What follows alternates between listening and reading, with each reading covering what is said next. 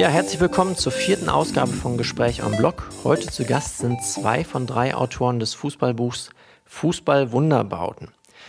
Der erste Gast ist Alexander Gutzmer. Der hat vielleicht auf den ersten Blick gar nicht so viel mit Fußball zu tun. Er ist nämlich Chefredakteur des Architekturmagazins Baumeister. Hallo Alexander. Hallo. Grüß dich. Benjamin Kulow auf der anderen Seite, das ist unser zweiter Gast, ist Schalke 04-Fan, wird direkt mal geoutet und hauptamtlich Redakteur bei den Elf Freunden. Hallo Benjamin. Hi. Hallo.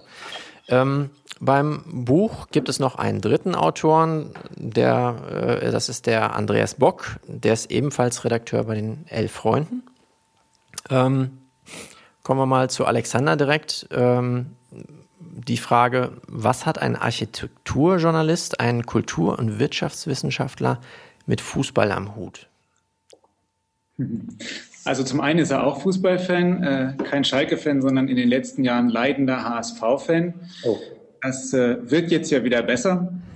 Aber ähm, vor allen Dingen ist er, glaube ich, jemand, der äh, ein Gespür dafür hat, äh, wie sich Architektur auswirkt oder auswirken kann. Und das ist eben eine Sache, die man in einem Fußballstadion ganz wunderbar sehen kann.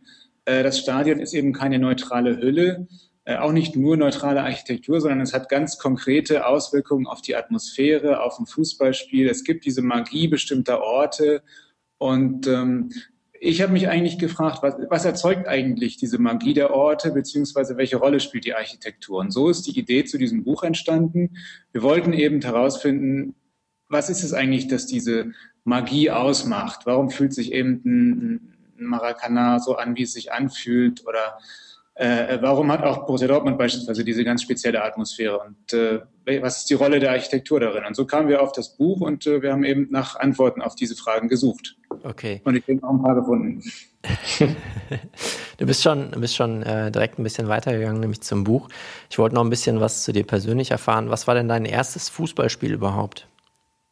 Erstes Fußballspiel war äh, ich weiß ehrlich gesagt nicht mehr, wer der Gegner ist, aber es war im, äh, Volks, im damaligen Volksparkstadion in Hamburg äh, ein Besuch mit meinem Großvater. Äh, 1982 war das. Ich war so acht und äh, schon da habe ich gemerkt, ich meine, das, das war mit der Atmosphäre des heutigen äh, HSV-Stadions oder heutiger Stadien überhaupt nicht zu vergleichen. Aber ich habe sofort gemerkt, dass dieser Ort schon äh, eine, eine ganz spezielle, eine ganz besondere Aura hat, die mich auch seitdem nicht mehr losgelassen hat. Mhm. Kannst du sagen, was das für eine Aura war? Also war das, wo wir jetzt schon im Thema so ein bisschen sind, Architektur oder war es das, die, die Stimmung im Stadion? Kannst du das beschreiben, was ja, das war? Ja, es ist beides. Also es, die Architektur äh, erzeugt ja auch die Stimmung. Also ein Stadion ist einfach ein Ort, der ganz viele Leute äh, an einem Ort bald und auch miteinander konfrontiert. Ja? Man guckt eben auch, was machen denn die anderen Fans? Wie agieren die? Äh, äh wie reagieren die? Was, wie, wie entsteht Lautstärke? Wie entsteht Stimmung? Also die Architektur spielt da ganz einfach eine Rolle. Wobei man jetzt sagen muss, das alte Volksparkstadion hatte wirklich nicht eine, keine besonders intensive äh, oder keine besonders positive Ausstrahlung im Verhältnis zu heutigen Stadien. Aber trotzdem habe ich gemerkt, hier ist irgendwas anders, hier ist irgendwas speziell und das beeindruckt einen Achtjährigen auf jeden Fall. Ja. Die umgekehrte Frage an den Fußballredakteur: Was hat Benjamin Kuhlhoff mit Architektur zu tun? Das ist eine ziemlich gute Frage. Also im ersten Moment erstmal kenne ich mich nicht so gut aus. Ich habe mal mit einem Architekten zusammengewohnt. Das ist vielleicht mein erster Kontaktpunkt gewesen bei dem Ganzen. Ähm, aber natürlich so, äh, also ich sag mal aus architektonischer Sicht ist ein Fußballstadion für mich immer faszinierend. Also erstmal riesige Schüsseln, in die Menschen rein und rausgehen, ohne dass es jedes Mal zu chaotischen Zuständen kommt. Alles, was, was da stattfindet an Stimmung, äh, Klang und Gegenklang, alles, diese ganzen Inszenierungen, die auch durch das Stadion gemacht werden, fand ich eigentlich schon immer interessant so. Und das war halt auch so ein Punkt, äh, weswegen ich, mein Kollege Andreas, äh, der sich entschuldigen lässt, der ist gerade in Indien äh, im Urlaub, äh, und ich gesagt haben, das ist total spannend, damit zu arbeiten. Also einerseits äh, über Fußball sprechen wir jetzt speziell den ganzen Tag. Wir schreiben, wir denken, wir lesen, wir gucken auch den ganzen Tag Fußball, aber dann nochmal einen anderen Gesichtspunkt zu haben, also mit Architektur umzugehen, mit wie sieht ein Stadion aus, was macht so ein Stadion so besonders, das fanden wir halt total spannend. Ja. Was war dein erstes Stadionerlebnis? Also wir haben schon gehört, du bist Schalke-Fan. Warst du da im, im, äh, in der Arena war es nicht, sondern im Parkstadion dann, dann dein erstes ich Stadionerlebnis? War, oder? Ja, mein erstes Stadionerlebnis war äh, in Bremen. Das liegt daran, weil ich aus Osnabrück komme. Das war der nächste Ort, wo halbwegs annehmbarer Fußball gespielt wurde, wenn man den VfL mal ausklammert. Und äh, da war ich mit meinem Vater, ich glaube, Europapokal, der Pokalsieger, glaube ich, Anderlecht war das erste Spiel. Äh, ich hatte so eine kleine Bremen-Flagge, die ist mir schon auf dem Weg ins Stadion abgebrochen. Äh, da war ich schon die Tränen nah, aber dann im Stadion merkte ich sofort, äh, hier ist irgendein Ort, da war ich noch nie und das ist irgendwas Besonderes, was mich fesselt, auch neben dem, dem Spiel, das auf dem Rasen stattfindet. Und so bin ich im Grunde im Weserstadion, was jetzt genau wie der alte Volkspark nicht unbedingt die Killer-Einstiegsdroge ist, weil das ja ein bisschen windige äh, Angelegenheit, auch ein bisschen hässliches Stadion damals war, aber damit bin ich quasi eingestiegen. Und dann über den VfL Osnabrück irgendwann im, erstmal im Parkstadion gewesen, äh, UEFA Cup, die Saison, wo sie gewonnen haben, das erste Spiel gegen Roda Kerkrade mit so einem Bus aus meinem Heimatort und seitdem, von dem Moment an war ich eigentlich, äh, war schon vorher Schalke infiziert und von dem Moment an wollte ich auch nur noch ins Parkstadion eigentlich. Okay, gut. Ähm, Alexander, du hast gerade schon so ein bisschen darüber gesprochen, wie die Idee zum Buch entstanden ist. Kannst du das nochmal so ein bisschen ausführen? Also, was ist so das Konzept des Buchs und äh, vielleicht auch für die Leute, die das Buch noch nicht gesehen haben, kannst du es ein bisschen beschreiben, was, was den Inhalt mhm. ausmacht? Klar, also ähm, es ist ja nicht das erste Buch, das über äh, Fußballstadien publiziert wurde. Ähm, was wir gesagt haben, ist, wir wollen wirklich, äh, zunächst mal wollen wir ähm, die tollsten Stadien, die faszinierendsten Stadien äh, die es so gibt, die wir so kennen, äh, in, einer, in einer natürlich subjektiven Auswahl präsentieren. Also es ist immer subjektiv. Ja. Natürlich gibt es Stadien, die größer sind. Es mag auch Stadien geben, die rein architektonisch äh, präziser ausgearbeitet sind, wo die Materialien noch ein bisschen besser sind. Auf der anderen Seite glauben wir, dass wir mit diesen äh, Stadien, die wir hier ausgewählt haben, die Stadien haben, die einfach die beste, die faszinierendste, die spannendste Aura erzeugen Wobei natürlich die Architektur dann auch wiederum eine Rolle spielt. Die, die Allianz Arena in München ist eben auch rein architektonisch extrem gelungen und ambitioniert. Also wir wollten diese sozusagen die besten, äh, emotionalsten, stärksten Stadien präsentieren und zwar mit unterschiedlichen ähm, journalistischen Stilformen. Wir wollten also keinen Atlas machen oder kein reines Nachschlagewerk, sondern wir haben gesagt, jedes Stadion erzählt sozusagen seine eigene Geschichte oder die Aura jedes Stadions ist durch seine eigene Vergangenheit und die, durch die großen Fußballdramen, die dort passiert sind, im Grunde genommen erst entstanden. Und diese Fußballdramen wollten wir mit ganz unterschiedlichen journalistischen Stilformen äh, oder auch äh, mit, mit ganz unterschiedlichen Beiträgen beleuchten. Mit Interviews, mit Reportagen, mit äh, Selbstversuchen, die die äh, Kollegen in Dortmund dankenswerterweise über sich haben ergehen lassen, aber eben auch an der einen oder anderen Stelle mit einem, mit einem eher architektonischen Text. Also eben über das Olympia, über das, Entschuldigung, nicht Olympiastadion, über die Allianz Arena habe ich eben einen, im Grunde einen Architekturtext geschrieben. Also da denken wir, dass eben auch die Mischung der, der, der Beiträge, die Mischung der Stilformen so ein bisschen das macht, was das Buch möglicherweise interessant macht. Ja, ähm, ihr habt 19 Stadien, wenn ich richtig gezählt habe, in diesem Buch. Ähm, ihr habt die in drei Kategorien unterteilt. Einmal Champions League, ähm, erste Liga und Überraschungserfolge. Ähm, warum habt ihr diese Unterteilung vorgenommen, Benjamin? Ja, ich glaube, das ist erstmal wichtig zur Ordnung des Buches, rein, rein, aus, rein aus formeller Sicht, aber ich glaube, dass es auch schon noch Abstufungen gibt. Also jeder, äh, der auch nur in der Nähe des Westfalenstadions mal war, und das sage ich als Schalker, der würde sagen, dass das Stadion schon Spitzen, absolute Spitzenklasse ist. Vielleicht verglichen mit der Turnhalle, wie sie ja viele nennen, die leider in Gelsenkirchen gebaut wurde, äh, dann noch mal eine kleine Abstufung hat. Also ich glaube, es ist einfach wichtig, wir wollten Kategorien schaffen, also ab, die sind alle klasse, wir finden alle Stadien klasse. Wir haben sie äh, auch in größten Teilen selber besucht und äh, da mussten wir trotzdem irgendeine Ordnung schaffen. Ich finde das Prinzip, dass es quasi auch an den Fußball angelehnt ist, also Champions League als absolute Glanzstunde, Königsklasse, da sind auch die großen Clubs Real, Dortmund drin. Und dann nochmal, die erste Liga ist ja jetzt auch kein, kein äh, Mitropa Cup oder so, das ist ja auch schon klasse. Ne? Also ich fand, dass äh, diese Einteilung, die hat der Verlag sich weitestgehend überlegt, die fand ich richtig gut, auch mit den Überraschungserfolgen, dass da am Ende nochmal auch Platz für kleine äh, Sachen sind, die jetzt nicht jeder kennt. So, ähm, das war, finde ich, auf jeden Fall eine gelungene Einteilung. Mhm. Ähm, wenn wir uns das Buch mal von außen anschauen, ähm, das hat einen ganz besonderen Umschlag. Benjamin, kannst du beschreiben, was das Besondere an diesem Umschlag ist?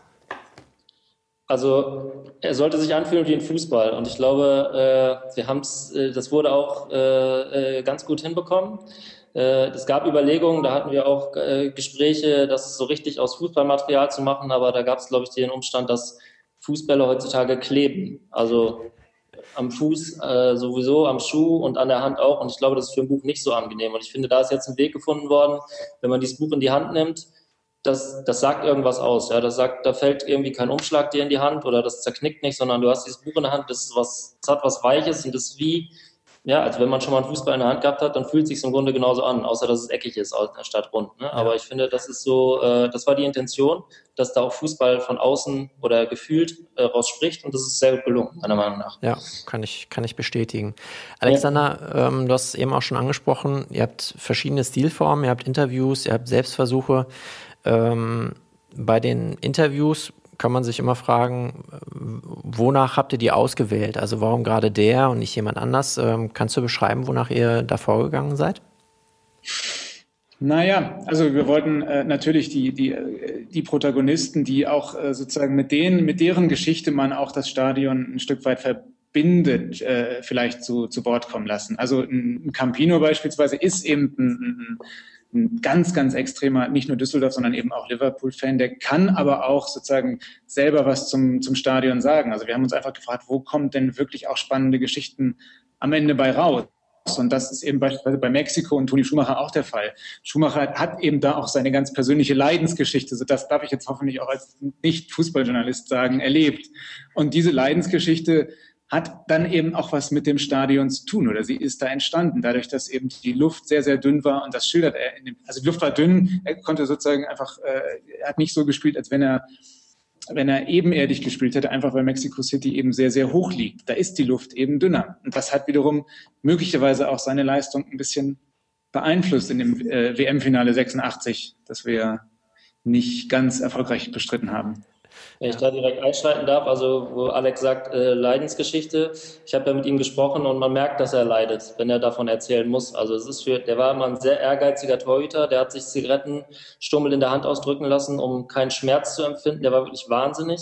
Und wenn der Mann über seine vielleicht schwärzeste Stunde äh, sprechen muss, sportlich gesehen, äh, da merkt man, dass es ein bisschen mehr. Und wenn er das mit dem Stadion verbindet, der auch mehr als nur ein Fußballspiel. Erstmal war es ein WM-Finale und zum zweiten Mal sah er da aus wie der letzte Depp, sagt er auch im, im mhm. Interview, dass er in dem Moment, wo er an dem Ball vorbeifliegt, weiß, ich bin der größte Idiot und Millionen Menschen sehen das auch noch. Wenn das an einem bestimmten Ort passiert, ich glaube, dann mit jemandem zu sprechen, der es da erlebt hat, der kann einem das ein bisschen anders erzählen als jemand, der äh, vielleicht da den, den Rasen mäht oder wer auch immer da zu sprechen ist. Also das war Toni Schumacher ist ein sehr gutes Beispiel für einen, für einen richtig tollen Interviewpartner zu, zu einem Stadion. Toni Schumacher fand ich auch mit eines der besten Interviews im, im Buch.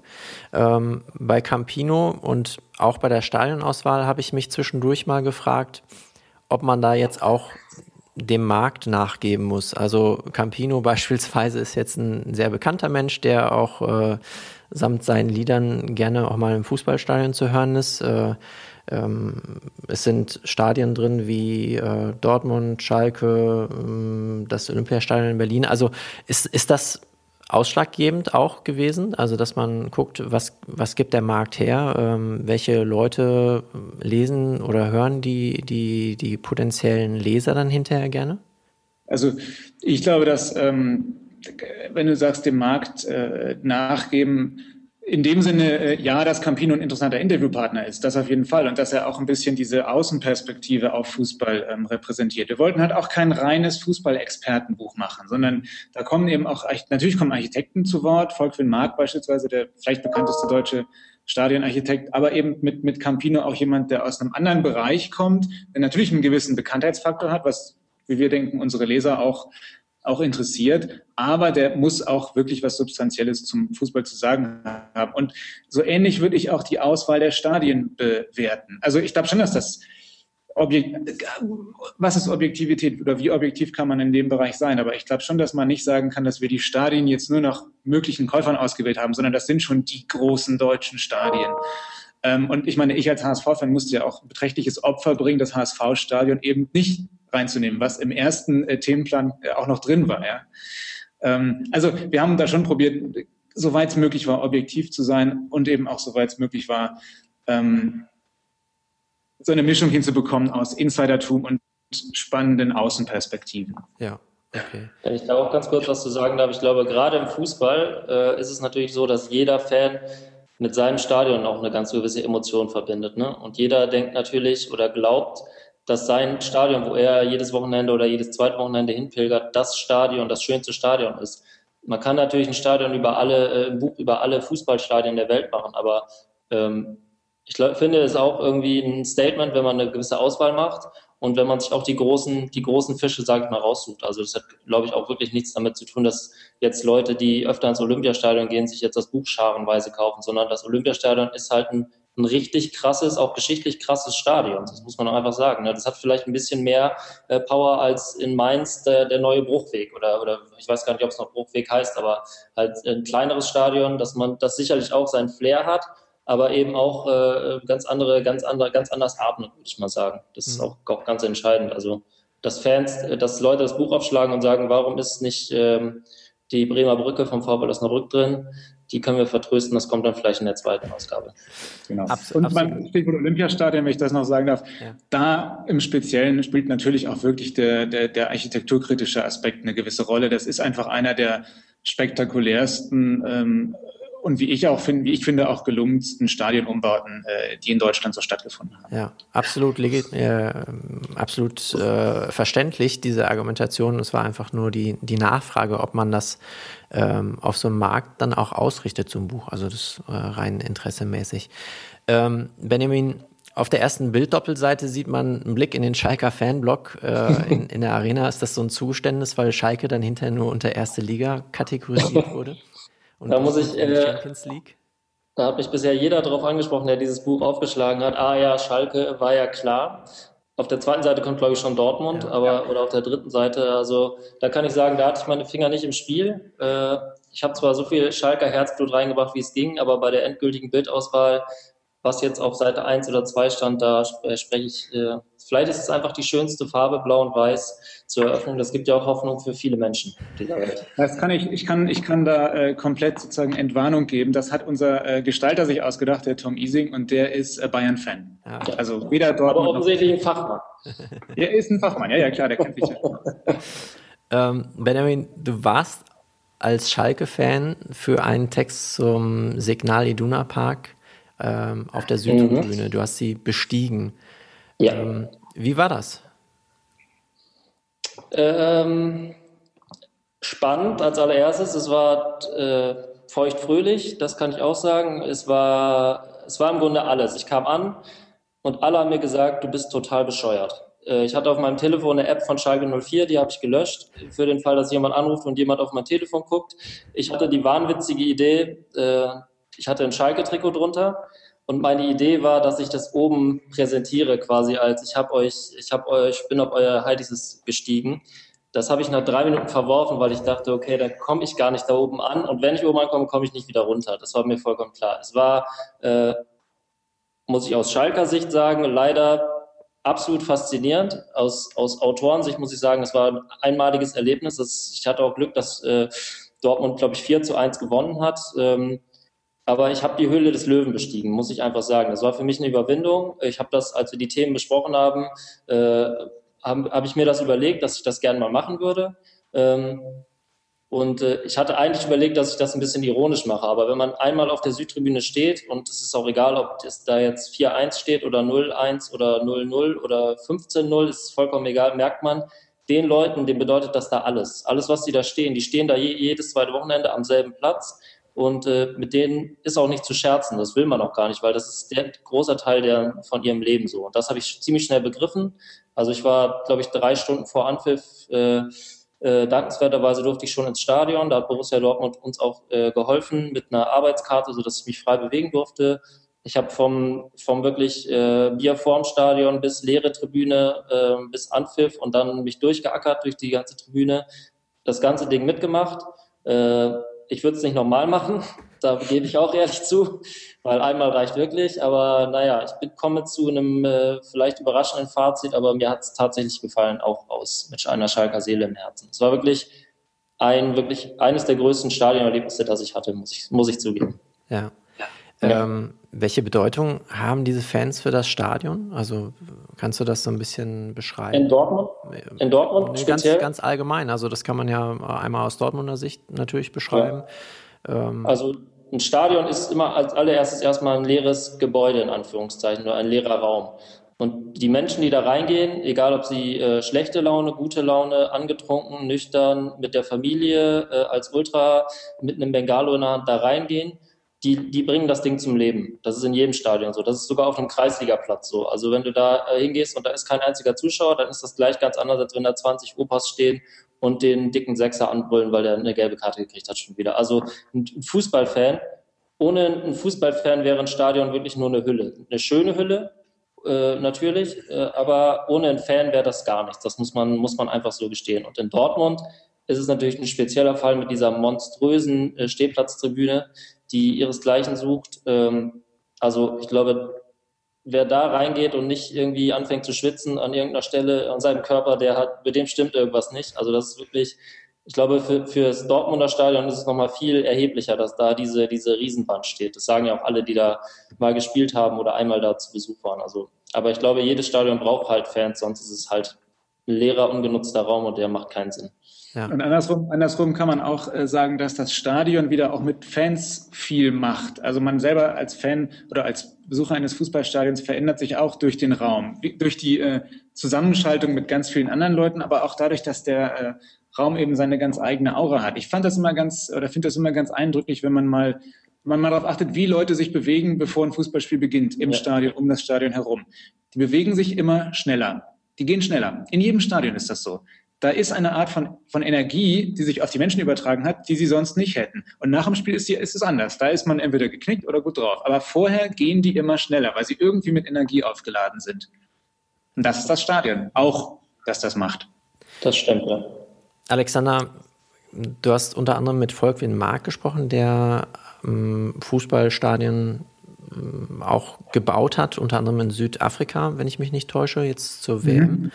Ja. Ähm, kann man so ein Stadion so bauen, dass es äh, etwas Besonderes wird für die Fans? Also was, was, was denkt sich so ein Architekt, wenn er ein Stadion baut? Was für einen Prozess macht man da durch? Kannst du das beschreiben? Also gibt es, kannst, geht das? Also, also es gibt, glaube ich, schon, äh, es gibt Qualitätsmaßstäbe. Äh, es gibt beispielsweise wie das architektonisch genau funktioniert, äh, weiß ich auch nicht. Aber man kann, äh, man kann so bauen, dass die Akustik intensiv wird. Ja, man kann äh, steil bauen, sodass, äh, sodass ein Gefühl von, von Enge entsteht. Man kann auch so bauen, dass ein Gefühl von, von, von, von Druck oder Bedrücktheit ähm, äh, und Dichte entsteht. All das kann man, kann man architektonisch äh, schon realisieren. Man kann auch so bauen, dass, dass es eine gewisse, wie man in der Architekturkritik sagt, Skulpturalität hat. Beispielsweise, dass, dass äh, die Allianz Arena hat das natürlich ganz, ganz speziell. Das Ding sieht eben, äh, das erkennt man eben sofort. Das sieht aus wie ein ganz bestimmtes kulturelles Objekt. Also dafür gibt es schon Qualitätsmaßstäbe und darüber hinaus natürlich so Sachen wie man muss leicht reinkommen, man muss gut wieder rauskommen,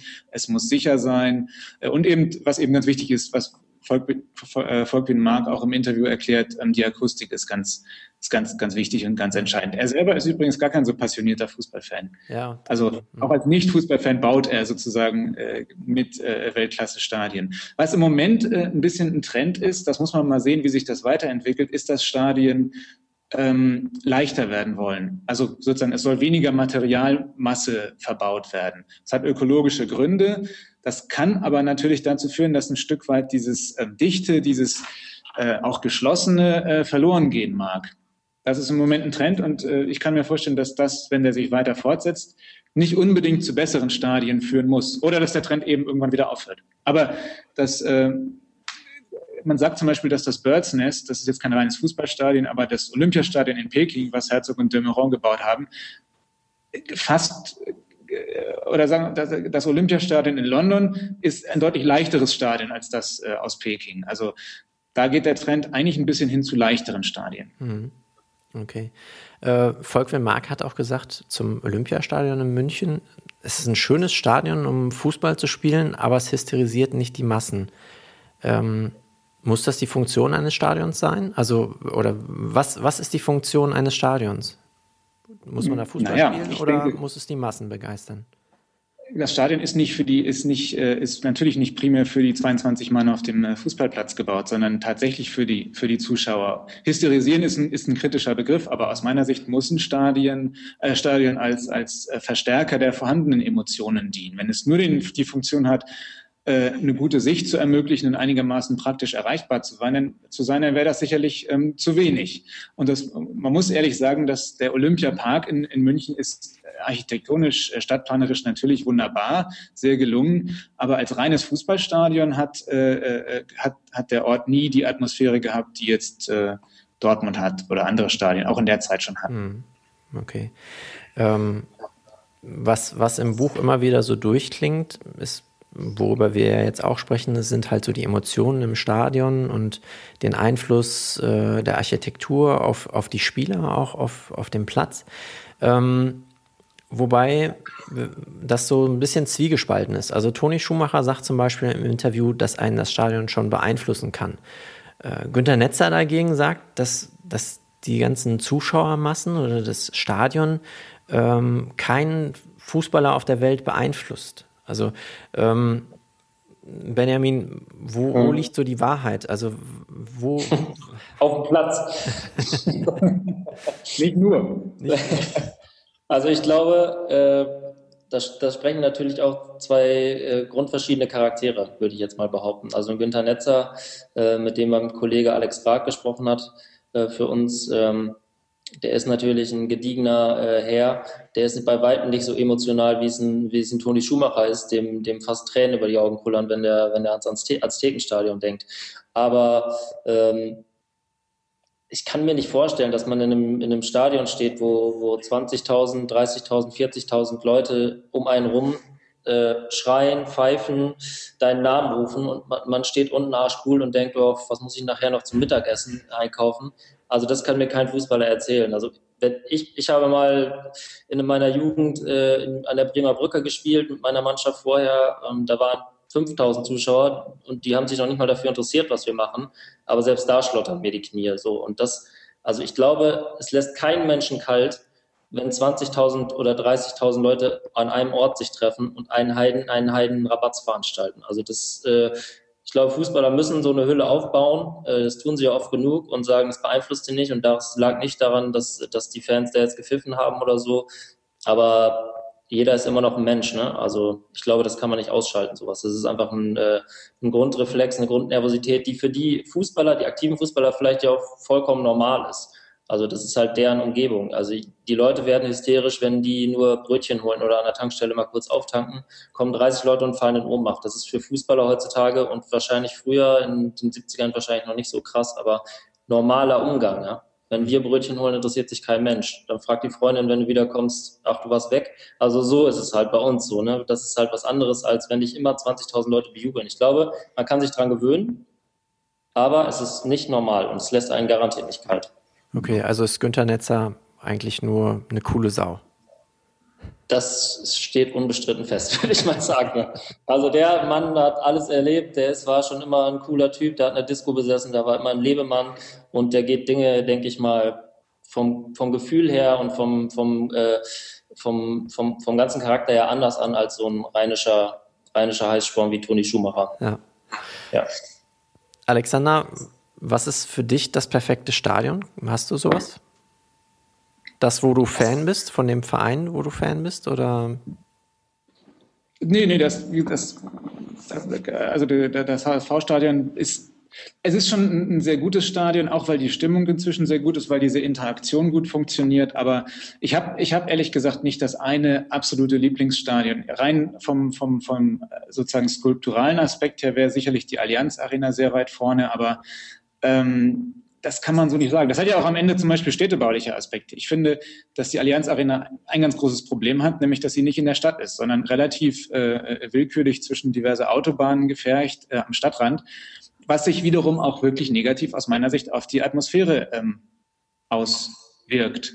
Äh, und andersrum, ähm, viele englische Fußballstadien, die vielleicht gar nicht so äh, in erster äh, Linie perfekt sind, ähm, haben aber den Vorteil, dass sie in die Stadt reingebaut sind, was eine ganz, ganz tolle Atmosphäre erzeugt, weil man sozusagen aus dem Stadtteil kommend, aus der Stadt kommend in das Stadion reingeht. Und damit äh, entsteht auch wieder ein höheres Maß an Identifikation. Ich finde das zum Beispiel bei einem Stadion äh, ist es der Fall, dass wir nicht reingenommen haben, aber bei Chelsea.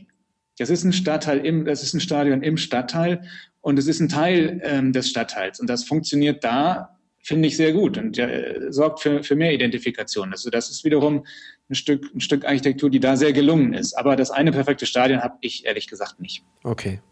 Ein, zwei Lieblinge? Ich finde Arsenal, das neue Arsenal-Stadion, ziemlich gut, weil es auch noch in der Stadt ist, aber auch ein, ein sehr sehr High-Class, äh, tolles Stadion. Ich finde, einer unserer, einer unserer Überraschungserfolge äh, von Fulham, das Stadion, ganz, ganz grandios, weil es eine, wirklich ein kleines Schmuckkästchen ist. Also das sind so, so zwei meiner Lieblinge. Und ähm, ja, in Deutschland äh, ist das HSV-Stadion schon sehr gut auch. Benjamin, wie sieht es bei dir aus? Ähm, also das ist ziemlich lustig. Als wir das Buch gerade fertig hatten, haben wir bei meinem Arbeitgeber eine Geschichte über das perfekte Stadion gemacht. Das heißt, wir haben mit einer äh, Architekturgruppe zusammen erarbeitet, was das perfekte Stadion ausmachen würde. Und hier gab es stundenlange Diskussionen und das hat auch gezeigt, dass es das perfekte Stadion noch nicht gibt, weil jeder hat natürlich eine eigene, eigene Ansicht davon, was perfekt ist. Ne? Also wir haben in dem Stadion zum Beispiel eine Kurve für 70er-Jahre-Fans, also Flutlicht am Masten, kein Dach, äh, ähm, Betonstufen, bisschen Grand, äh, Zäune vier Meter hoch und daneben ist halt so ein bisschen was für die VIPs und so. Und draußen gibt es zum Beispiel auch eine sehr schöne Idee von einem Kollegen, ähm, weil ja Fußballfans marodieren und immer in Häusereingänge und Gärten pinkeln, gibt es eine eigene Pinkelstraße, äh, quasi nur mit so äh, nachgestellten Hauseingängen wo man sich erledigen kann. Ähm, das, sind, das sind so kleine Sachen. Ich glaube, jeder hat, hat Sachen, die er einem Stadion immer vermisst es gibt immer was zu meckern, das ist ja das Schöne. Wenn es das perfekte Stadion geben würde, würde es ja jeder bauen, das ist ja das allererste. Und ähm, aber dennoch, das gehört einfach dazu, dass man darüber diskutiert. Was ist ein schönes Stadion, was ist nicht so ein tolles Stadion? Jeder hat da seinen eigenen Eindruck. Also für mich gibt es kein perfektes Stadion, für mich gibt es aber zwei Stadien, die, die, mir, äh, die mich nervös machen. Das ist zum einen auch, und da träume ich schon seit Jahren davon, da endlich mal hinzufahren, das Craven Cottage. Also da will ich hin, ich will diese Villa sehen, ich will diese, diese Restmorsch, äh, diese, diese Themse-Luft schnuppern, ich will da irgendwann mal hin. Es ist nur tierisch schwer, da hinzukommen und tierisch schwer an Karten zu kommen in der Premier League, äh, wenn man nicht gerade in London wohnt. Und das andere Stadion, äh, was ich absolut faszinierend finde, ist das Camp Nou. Also äh, das ist einfach ein, ein unfassbar riesiges Gebäude, ein unfassbarer, ein, ein, unfassbarer Bau. Ich war da mal im leeren Zustand drin. Ich war da auch mal im äh, halb gefüllten Zustand damals drin. Ähm, das ist ein absolut faszinierendes Stadion, auch wenn die Stimmung da immer scheiße sein soll, aber äh, also dieses Stadion, das ab, äh, raubt einem schon den Atem. Ja, okay. Ja, in der Bundesliga muss ich sagen, äh, habe ich ja mein Statement abgegeben. Dortmund steht da an Nummer eins, das muss ich zugeben, aber damit kann ich durchaus leben. Es geht ja nicht nur um das Stadion, nicht nur. Ja. äh, zum Abschluss wollen wir noch ein bisschen über ähm, ein heikles Thema in Anführungsstrichen sprechen. Es geht um das sichere Stadionerlebnis. Ähm, da gibt es ja derzeit so ein Papier von der DFL, ein Konzeptpapier, ähm, was viel diskutiert wird, Benjamin. Ähm, mhm. Oder fangen wir, fangen wir mit dir an, Alexander. Ähm, Du hast das vorhin schon mal erwähnt, dass wenn man ein Stadion baut, da gewisse Sicherheitsrichtlinien erfüllt sein müssen. Ähm, was, was muss gegeben sein, damit man als Zuschauer ein sicheres Stadionerlebnis haben kann? Kannst du da was zu sagen? Also ehrlich gesagt, ich kenne dieses Paper nicht, insofern ja. kann ich da nicht so berufen, was zu sagen. Äh, ich weiß, dass der Trend im Moment tatsächlich äh, der ist, einfach die sozusagen Abflusswege ähm, zu regeln. Also den Leuten die Möglichkeit zu geben, in jeder Situation schnell und leicht aus dem Stadion äh, wieder rauszukommen. Mhm. Äh, über die Ränge, aber auch äh, sozusagen die äh, sozusagen die, die, vom Rasen aus, dass, äh, also dass man vom Rasen aus direkt raus kann, wenn es durch irgendwelche Situationen auf dem Rasen zu Komplikationen kommt. Das ist das, was ich dazu sagen kann, aber darüber hinaus kann ich zu diesem Paper leider nichts sagen. Ja, okay, ähm, ganz, ganz unabhängig vom Paper, also wenn so ein Stadion gebaut wird, gibt es da noch weitere Maßnahmen, außer dass man schnell rauskommt? Also gibt es da noch was? Naja, natürlich diese, die, aber vieles, vieles von dem ist ja inzwischen von der, ich glaube, von der UEFA auch, auch festgelegt worden, dass man eben keine, keine ganz engen Stehplatzränge mehr hat, dass man ähm, nicht ohne weiteres den Platz stürmen kann, aber äh, ansonsten kann ich da so viel nicht zu sagen. Nee. Ähm, Benjamin, du hast im Vorgespräch schon gesagt, dass du dich ein bisschen besser damit auskennst. Mhm. Nat berufsbedingt natürlich als Redakteur von Elf Freunde. Ähm, Kannst du sagen, worum es da geht in diesem Paper Sicheres Stadionerlebnis und worum die Diskussion sich jetzt gerade so rankt? Also die DFL hat vor ein paar Monaten, also dieses, erstmal diese ganze hysterische Diskussion um sicheres Stadion und äh, äh, zünden Bengalos ähm, äh, Trainingsanzüge an, sind die gefährlich und so weiter, ist natürlich mittlerweile in Deutschland an einem Punkt angekommen, wo man sich fragt, äh, wo es ja teilweise wirkt, also wir haben einen Gang zum Stadion im Grunde Selbstmord wenn man manchmal manche Medien verfolgt. Also da reicht ja aus, wenn, wenn 30 äh, Leute mal über den Zaun steigen, äh, dann ist sofort, da kann man nicht mehr hingehen. Also da muss man vielleicht erstmal einen Strich drunter ziehen und sagen, dass äh, ich glaube, die Stadien in Deutschland immer noch die sichersten in ganz Europa sind. Also wenn man da in anderen Ländern ist, äh, Italien ist da nur ein Beispiel, da gibt es die schöne Geschichte, dass da mal Leute geschafft haben, Mofa mit auf die Ränge zu schmuggeln. Ich glaube, das wäre etwas, das in Deutschland nicht unbedingt klappen würde und das ist ja auch schon mal ein gutes Zeichen. Bei diesem Paper geht es darum, dass die DFL in, in, im Zuge dieser Hysterie und Fehlkommunikation mit, mit Fans und Fanorganisationen ähm, ein Paper erarbeitet hat, ähm, was, es, was zu tun ist für die Vereine, damit es das Erlebnisstadion in Zukunft sicherer wird. Da waren unter anderem so bizarre Vorschläge wie, dass Fans sich in Vorstadien in Containern ausziehen müssen, äh, Ganzkörperkontrollen, mitunter auch rektal, ob da irgendwie Pyrostoffe mit eingeführt werden und Schnüffelhunde. Und im Grunde ist das, ist das äh, ja, wie soll man sagen, als wenn man in die USA einreisen will, einen Tag nach dem 11. September. Also vor, vorab wird erstmal ein großer Teil der Fans, der einfach nur ins Stadion möchte, mit solchen Maßnahmen kriminalisiert. Es gibt Leute, die da Bock drauf haben, Bambule zu machen. Es gibt Leute, die Pyros mit ins Stadion äh, schmuggeln. Aber die Frage ist, ob sowas A, wirksam ist und B, ob das nicht auch dazu führt, dass es ein immer äh, verzwickteres System von gegeneinander gibt, anstatt miteinander. Der ähm, Protest gegen das Ganze ist, dass, der, dass die DFL und der, der DFB damit auch äh, das Ganze mehr oder weniger erstmal in einem Alleingang beschlossen hat und nicht mit den Leuten gesprochen hat, die nämlich betroffen sind, Fans als allererstes, sondern die sind äh, zu einem, äh, einer Tagung mit allen Profivereine in Deutschland hingegangen, haben ihnen dieses Paper äh, geschickt und haben gesagt, so, jetzt unterschreibt mal hier, so, das sind in Zukunft die Richtlinien, an denen wir uns zu halten haben. So war es erst zu hören. Dann, als es öffentlich wurde, das Paper rauskam und man gesehen hat, was für ein teilweise Riesenschrott, die sich da überlegt haben, sicherlich auch gute Punkte dabei, aber äh, dann äh, hieß es erstmal nein, das ist natürlich erstmal nur Diskussionsgrundlage. Was die gar nicht verstanden haben, ist, dass man ja, vielleicht auch mit Fans darüber diskutieren könnte. Da sind sie zu spät drauf gekommen und so ist dieses Thema gleich wieder zum Reizpunkt geworden. Die Fans haben sich missverstanden gefühlt. In dem äh, Schluss haben äh, vorneweg äh, Union Berlin sehr schlau reagiert, aber auch andere Vereine, St. Pauli, VfB Stuttgart, haben gesagt, dieses, äh, dieses Paper ist keine Grundlage für uns. Also da können wir gerne darüber diskutieren, aber da werden wir nichts unterschreiben und auch nicht mitziehen. Das muss noch überarbeitet werden. Da gab es gestern äh, ein Treffen äh, auf Initiative von Union Berlin äh, ich glaube, es waren über 300 Fans aller, ähm, aller Regionen und aller Vereine da, ohne dass ein Pyro gebrannt hat oder irgendwie in die Nase gebrochen wurde. Die haben ganz ordentlich an der Gulaschkanone gestanden und bei Kaffee und Kuchen darüber diskutiert. Es war auch der äh, zukünftige DFL-Chef Andreas Rettich da, der auch ein sehr, guten, sehr gutes Statement gemacht hat.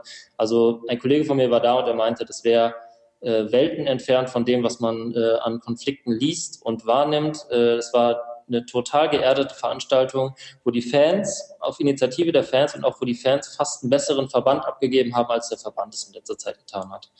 Mhm. Also wirkte alles organisierter, es wirkte alles, äh, es wirkte alles auch wirklich ruhig, da wurde nicht hysterisiert und da wurde jetzt auch nicht irgendwie nur gegen die da oben gewettert und wir Armen da unten, sondern es war einfach nur eine nüchterne Analyse des Ist-Zustandes und auch natürlich wurden gewisse Forderungen ausgearbeitet, die man äh, jetzt auch nachlesen kann, zum Beispiel auf der Seite von Union Berlin. Ja. Siehst du das Problem bei der, bei der DFL oder bei den Medien? Kannst du da sagen, wo das so entstanden ist, dass das überhaupt so hochgekocht ist?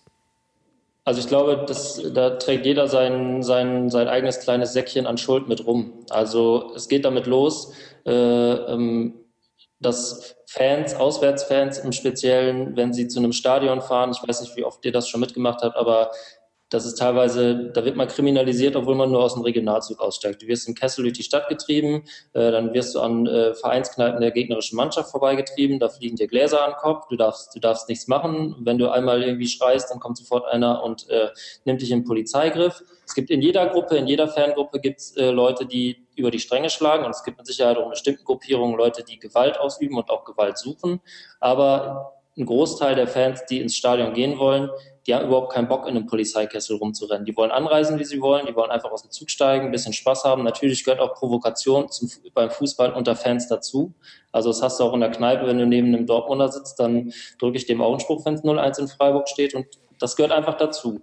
Und aber genauso spielt, spielen die Medien eine Rolle, äh, die natürlich das auch total hochkochen. Also ich erinnere mich da an haarsträubende Diskussionsrunden im Fernsehen, wo äh, Maybrit Illner oder irgendeine andere äh, Fußballexpertin im Zusammenhang mit Mareike Amado und irgendeinem anderen Comedian den furchtbaren Begriff gesagt haben, äh, Ultras wären die Talibans der Fans. Also da müsste man eigentlich gleich den Fernseher aus dem Fenster werfen und irgendwie auch, ich weiß gar nicht, warum die überhaupt noch auf Sendung ist, weil sondern das ist eigentlich eine Entgleisung sondergleichen und ein Faustschlag ins Gesicht von jedem Fußballfan, der, der Herzblut in den Verein steckt. Und äh, da gehören aber auch eben die Verbände zu. Die haben es ganz lange verbaselt, äh, die Kommunikation zu suchen mit den Fans, mit den Leuten, über die sie die ganze Zeit sprechen. Es gibt immer den, äh, den, den schönen Slogan, man sollte anstatt äh, übereinander zu sprechen, einfach mal miteinander sprechen. Das hat der Verband ganz lange äh, ganz lange verbaselt. Es gab so Geheimgespräche in irgendwelchen Hinterzimmern, die da wurden dann abgebrochen ohne empfindlichen Grund. Dann gab es wieder, äh, dann haben die Fans wieder ein bisschen über die Stränge geschlagen, dann haben sie gezündelt, dann hat der Verband wieder gesagt, ach, das ist ja klar, natürlich, die Fans wieder und dann schaltet sich der Innenminister ein. Auf einmal wurde das ein Riesenthema und es gab hart, aber fair, es gab Spezialgipfel, es gab alles, aber es gab ganz lange nicht den Dialog zwischen dem Verband und zwischen Fans und zwischen Medienvertretern. Und ich glaube, das ist jetzt auf dem Weg, wo alle gemerkt haben, okay, so kommen wir nicht weiter. Wir können jetzt noch zehn Jahre lang äh, äh immer wieder der war's und der war's und wir sind aber nicht schuld und äh, ihr seid schuld und euch bestrafen wir und dann, dann zünden wir eben euch hier die Bude an und so weiter. Das kann man alles machen. Aber ich glaube, kehrt jetzt mal so ein bisschen Vernunft ein. Also da dürfen sich die Medien, und ich bin auch Medienvertreter, auch gar nicht zurücknehmen, sondern da hatten die auch garantiert ihren Anteil zu beigetragen durch wahnsinnige Hysterie und durch, also teilweise totale Überschneidungen und wo man merkt, die Leute haben keine Ahnung. Da wird Pyrotechnik ist das gleiche wie äh, Gewalt gegen oder Hooligans sind das gleiche wie Ultras und Pyrotechnik ist wie ein Faustschlag ins Gesicht des Gegners und, und solche Sachen. Da war gar kein Verständnis für da. Und ich glaube, der Gipfel gestern war zumindest ein ganz zartes Zeichen, dass es mittlerweile vielleicht auch in eine andere Richtung gehen kann. Also du sagst, das ist schon auf dem Weg der Besserung insgesamt, ja. Also dass da vielleicht schon was in die richtige Richtung getrieben wird. Also es ist, ich sage mal, alle gucken mittlerweile in die gleiche Richtung. Ob sie jetzt auch in die gleiche Richtung gehen, das, das zeigt sich nochmal. Ne? Also es gab jetzt natürlich zwei Tage vorher im Pokal äh, wieder Dresdner äh, Ausschrei Ausschreitungen, also äh, Pyrotechnik vom Allerfeinsten und dann äh, über den Zaun Platzsturm wo man sich auch manchmal fragt, ich meine, wie geisteskrank kann man denn sein? Das ist so eine riesige Diskussion, die Dresdner stehen vorne mit dabei mit, mit irgendwelchen Fernrechten und dann kriegen sie diese 30 Vollhongs nicht in den Griff. Äh, die rennen dann auf den Platz und man sieht denen an, die wissen gar nicht, was sie da wollen. Die rennen auf den Platz und dann sagt jemand, ach, haut doch mal wieder ab und dann gehen sie wieder zurück. Ich meine, was soll das denn dann? Ne? Und dann frage ich mich manchmal, also kann man da nicht nur äh, nicht mal so ein bisschen untereinander auch so ein bisschen schlauer sein. Also die Fans sind auch keine Unschuldslämmer, ähm, die haben auch genug Mist gebaut und es äh, gesagt, das gehört einfach zum Fußball dazu. Vieles gehört eben nicht dazu, manches gehört dazu. Ähm, aber ich glaube, mittlerweile ist zumindest ein bisschen die Diskussion auf den Punkt gebracht. Ich glaube, mittlerweile sind auch handelnde Personen da, die, äh, die auch Lust haben, da zu diskutieren. Das gab es vielleicht vorher nicht. Und äh, wir hier redaktionsintern und ich persönlich habe Hoffnung, dass dieses Thema uns jetzt nicht jede Woche neu verfolgen wird und es, wie der Spiegel gesagt hat, jede Woche die schlimmsten Ausschreitungen in der Geschichte des deutschen Fußballs gibt. Also das, äh, da habe ich Hoffnung. Hoffnung ist ja auch was Schönes. Das ist ein schönes Abschlusswort. Ich danke euch ganz herzlich für das Gespräch. Hoffen wir, dass der HSV am Wochenende gegen Bayern gewinnt. Ja, das ist auch schön. Das ist auch eine schöne Hoffnung. Ich das hoffen wir alle, oder? Absolut. Also ich könnte damit leben, ja. Ich auch. Gut. Okay. Ähm, Nochmal herzlichen Dank für das Gespräch, war sehr interessant, auch äh, rund um das Buch Fußball Wunderbauten. Ähm, Alexander Gutzmer und Benjamin Kohlhoff, vielen Dank. Bitte. Ciao.